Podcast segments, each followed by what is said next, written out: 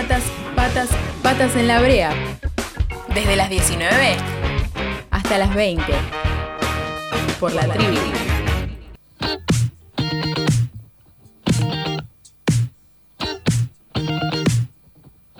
7 de la tarde, 42 minutos. Minutos. Minutos. Minutos. Últimos 20 minutos, 18 minutos del aire de este verano que hicimos patas en la brea. Ya estoy llorando. No, yo ya me eché la bola de ustedes, loco. Sí. No, no. Con la discusión Bueno, que nosotros- tuvimos ayer de San Lorenzo Huracán ya. No, Ya boludo, no puede ser. Pero tardamos. Dos ¿eh? meses, esperaste, no íbamos a pelear al principio. Sí. Te tendría que pedir algo, pero no. Un descuento o algo en supermercado, pero nada, es un chiste. no. Y vos podés decir cualquier cosa que tenés razón. Como que te voy a pegar, o sea, no te voy a decir nada. el año que viene. No a la violencia. No, yo no voy a hacer qué. No la violencia. ¿Qué le voy a decir? Le llamo como- como 40 partidos. Claro. me da cosita. Hoy es jueves, último jueves de series y demás, cosas que no vamos a ver en Netflix o de las que no vamos a hablar. No me acuerdo muy bien cómo era el nombre que le habíamos puesto. Nos acompaña Blas Martín con una remera hermosa de Charco de Arena, hay que decirlo. Nuestra operadora Malén tiene de la mar en coche, él tiene de Charco de Arena, dos programas históricos de la radio. Así es, ¿qué tal? Buenas tardes, ¿cómo andan? A Charco que estaremos, Charco está por volver ahora a partir del lunes y yo eh, en un par de días más también voy a estar sumando los viernes para dar continuidad a esta columna que termina hoy en Patas en la Brea junto con el programa, ¿verdad? Bueno, no yo. ¿Por qué me lo recordás? Bien, Eh, eso del dedo en la llaga, ¿viste? Bueno, y como es la última, no quería dejar de faltar a esa promesa inicial, eh, no quería faltar esa promesa inicial de hablar de cine y series, y entonces voy a hablar de una serie, finalmente, después de un par de semanas de hablar de películas, de documentales, de espantar oyentes y oyentas. Así que ahora vamos a hablar de una serie eh, pero vamos a insistir con esto de salir de Netflix.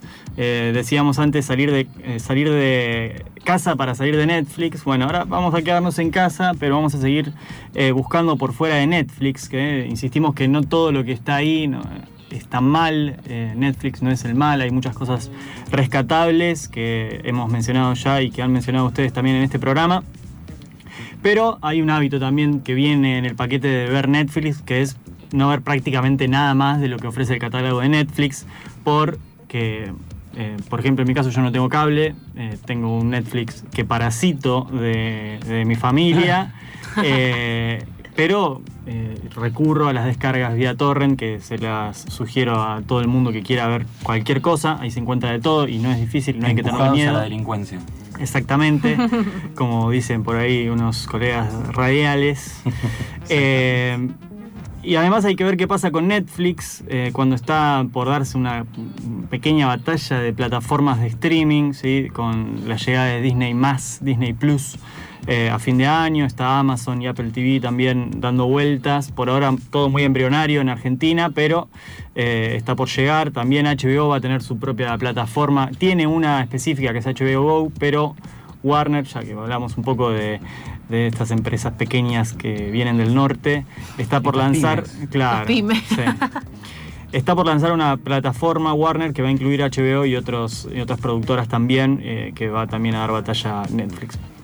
Eh, vamos a salir de Netflix, vamos a ir a HBO, eh, que en 2019 nos dio algunas cosas bastante interesantes, que hablamos incluso en la columna de Charco. Creo que arrasó, creo que a nivel series al menos fue el año de HBO. Exactamente, sí, eh, eh, fue como explosivo también por gente que no veía, que no giraba el cuello hacia HBO, tuvo que hacerlo cuando llegaron series como Chernobyl, Years and Years o Euphoria.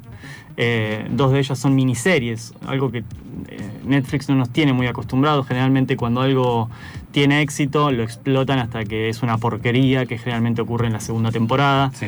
Eh, como me, me- me banco decir de Stranger Things, eh, entre otras, que ya, que las olvidé porque en este mundo de lo efímero de las series, Dark. lo que pasó el año pasado ya No existe más. no existe. Así que vamos a hablar de algo que pasó el año pasado, pero bueno, en diciembre, así que podemos decir que es casi de este año.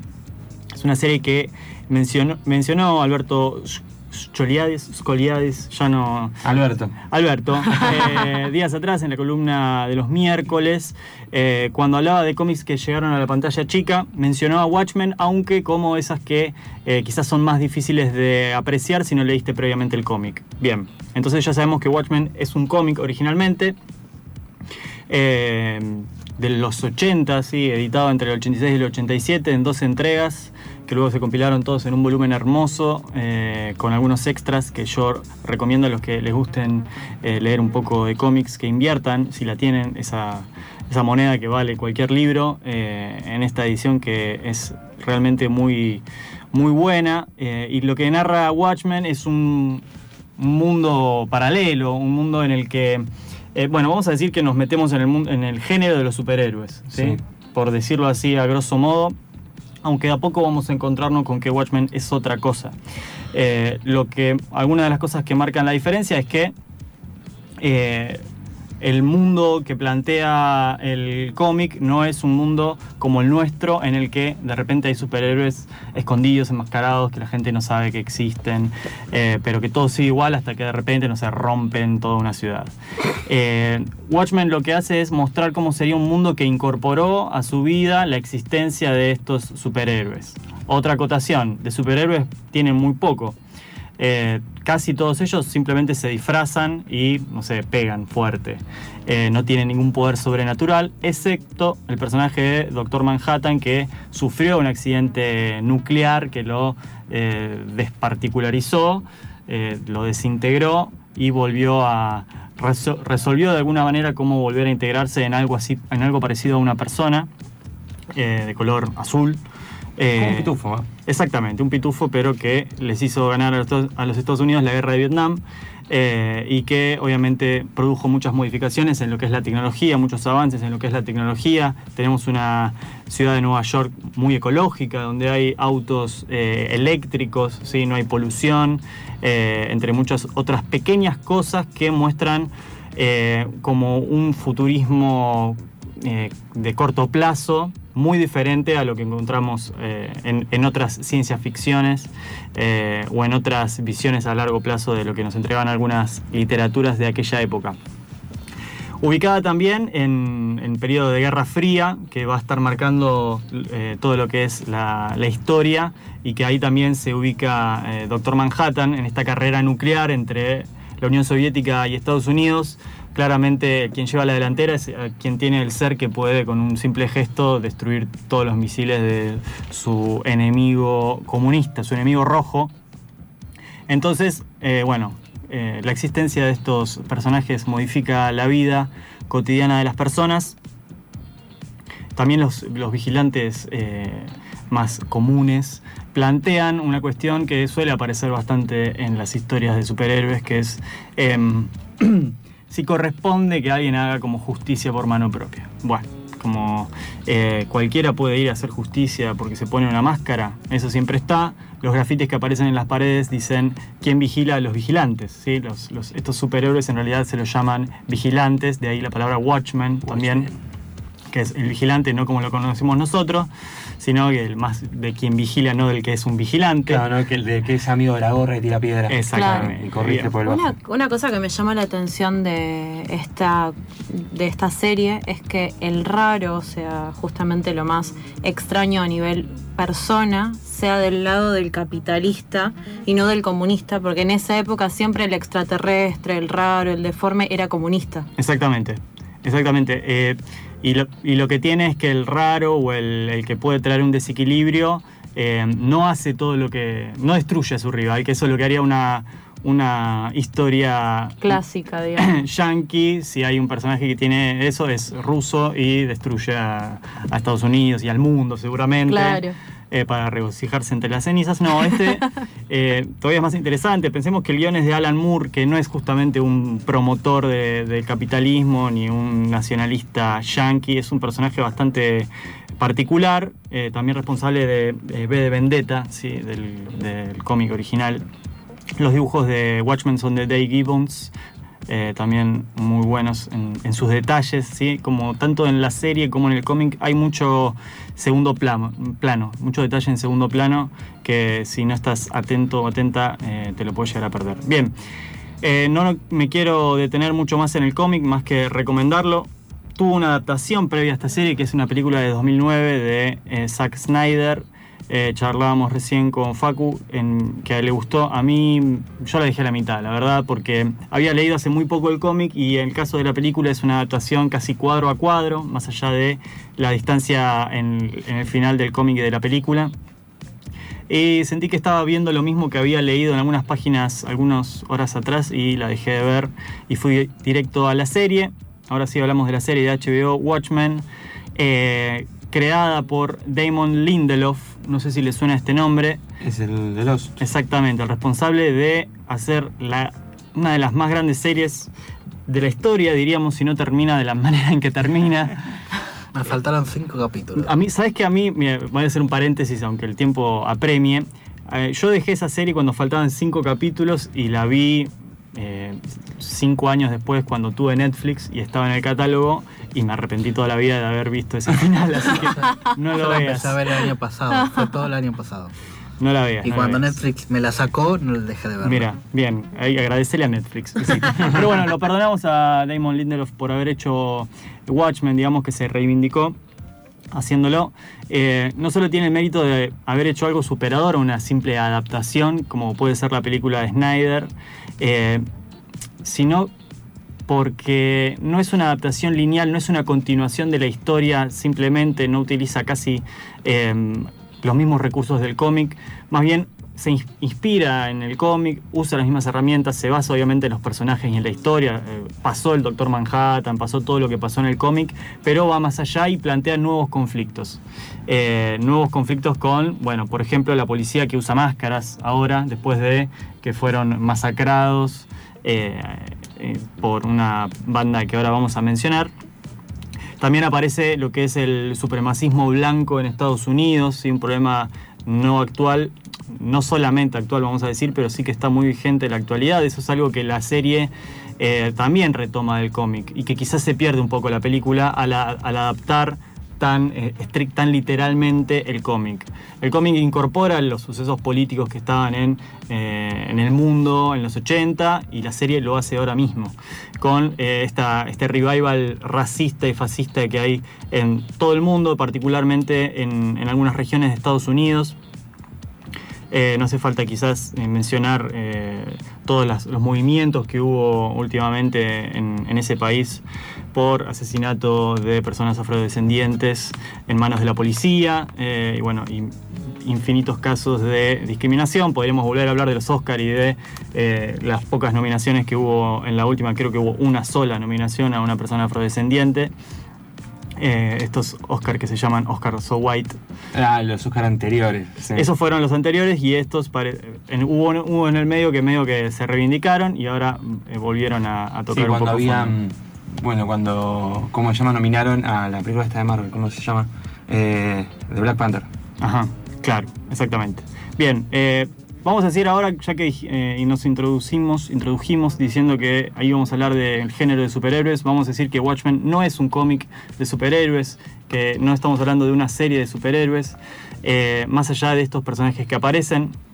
Me gustaría más pensarlo como una historia de ciencia ficción, eh, en que los conflictos no son tan del plano de eh, lo físico, de acción, ¿sí? como, las- como Avengers, o Claro. todas esas em, series de Marvel que van más por, por ese lado. Los conflictos son más de eh, poder político, poder militar, son también existenciales, morales, éticos. ¿sí? Eh, tenemos al Doctor Manhattan que no solo se desmaterializa y se vuelve a materializar, sino que pierde un poco la perspectiva humana y empieza a vivir eh, todas las líneas temporales al mismo tiempo. Eso es algo que agarra también Lindelof para la serie, que es algo que también había hecho en Lost.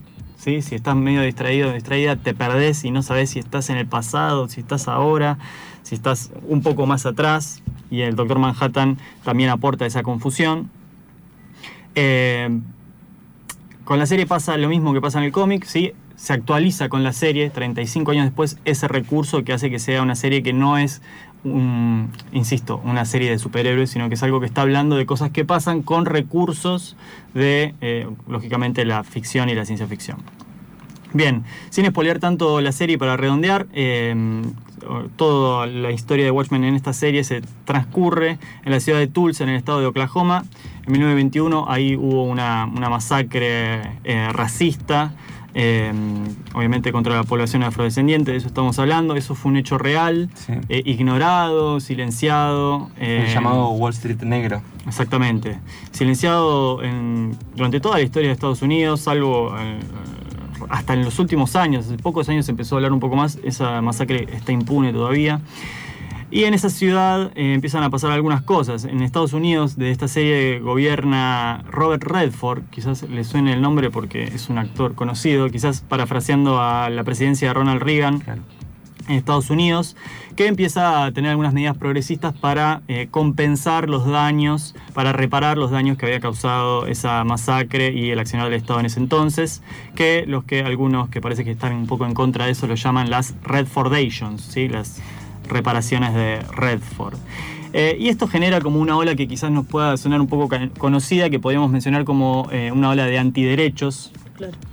que en lugar de eh, usar pañuelo celeste usan la máscara de Rorschach. Rorschach. Eh, este personaje que, del que hablábamos fuera del aire, que es uno de los referentes más grandes del cómic, es un, un lobo solitario, un justiciero anti todo y un poco fascista, eh, vamos a decir. Eh, desde el cómic se empieza a ver eh, esa tendencia. Escribe todos los sucesos en un diario que llega a manos de gente equivocada, o bueno, unos loquitos, vamos a decir, que se ponen la misma máscara que él y empiezan a querer equilibrar un poco la balanza, como dice el senador King, que vendría a ser uno de los antagonistas en la serie. Un pichero joven. Sí, eh, dice, eh, yo quiero tener un poco de balance, eh, como las cosas como eran antes, y dice, no es fácil ser un, un varón eh, heterosexual blanco en estos días. Bien. Eh, así que ahí hace pie eh, Watchmen, la serie, ¿sí? Con muchos puntos de contacto, no solo con la realidad eh, estadounidense, sino con algunas, algunas cosas que podemos encontrar acá cerca. Punto para este desarrollo de distintas temporalidades, del que hablamos recién, para la música también, que curiosamente también está presente la música en el cómic original. Eh, y de donde salen también los largos títulos eh, de los capítulos. Son todos pequeños detalles que pueden prestar atención. Si miran Watchmen, lo buscan en Torrent, no es necesario que paguen nada. Yo lo descargué de torrent, así que sí, de. Pirate Bay hay Ya una compré. lista enorme para, para Yo ya compré la serie. Blas, muchísimas gracias por haberte acercado aquí en este mes de febrero, por habernos acompañado. Te estaremos escuchando durante los viernes, cada un mes, ¿no? Cada... Eh, bueno, gracias por la invitación. eh, por- yo lo he disfrutado eh, mucho. Vamos a estar cada 15 días Cada en 15 Charco de. Arena. Empezamos el primer viernes, o sea, el viernes próximo, el 9. Y luego cada 15 días acá en Charco. Bueno, nosotros agradecemos muchísimo a la radio por habernos dado este espacio. Guadalupe, muchísimas gracias por habernos acompañado, por haber estado Ay, aquí. Gracias por invitarme. Le- Disfruté un montón también este proyecto y los voy a extrañar. Facundo, también, muchísimas gracias. No, ha sido un gusto. A partir de la semana que viene voy a empezar a dormir siesta a la tarde. Le mandamos un saludo a Yelen Silveira, le mandamos un saludo a. Se me olvidaron todos los nombres, pero los tengo todos aquí anotados para hacerlo tan rápido. Sergio Sánchez, Alberto Escoliades, Santiago Cándido, Caballero, Alno Noelia y a Blas Martín, que ya lo Y a. Malena Álvarez, la voz de las artísticas. Así es. Y a Facundo Leguizamón en deportes. También. Ese me lo olvidé, pero era tu mismo nombre, así que puse Facundo por dos. Nos escuchamos en algún momento a lo largo de esta radio, ¿no? Síganse, que sigan escuchando la tribu. Nosotros nos despedimos. Hasta las 20 horas. Patas en la brea. Por la tribu. La radio es un destino turístico.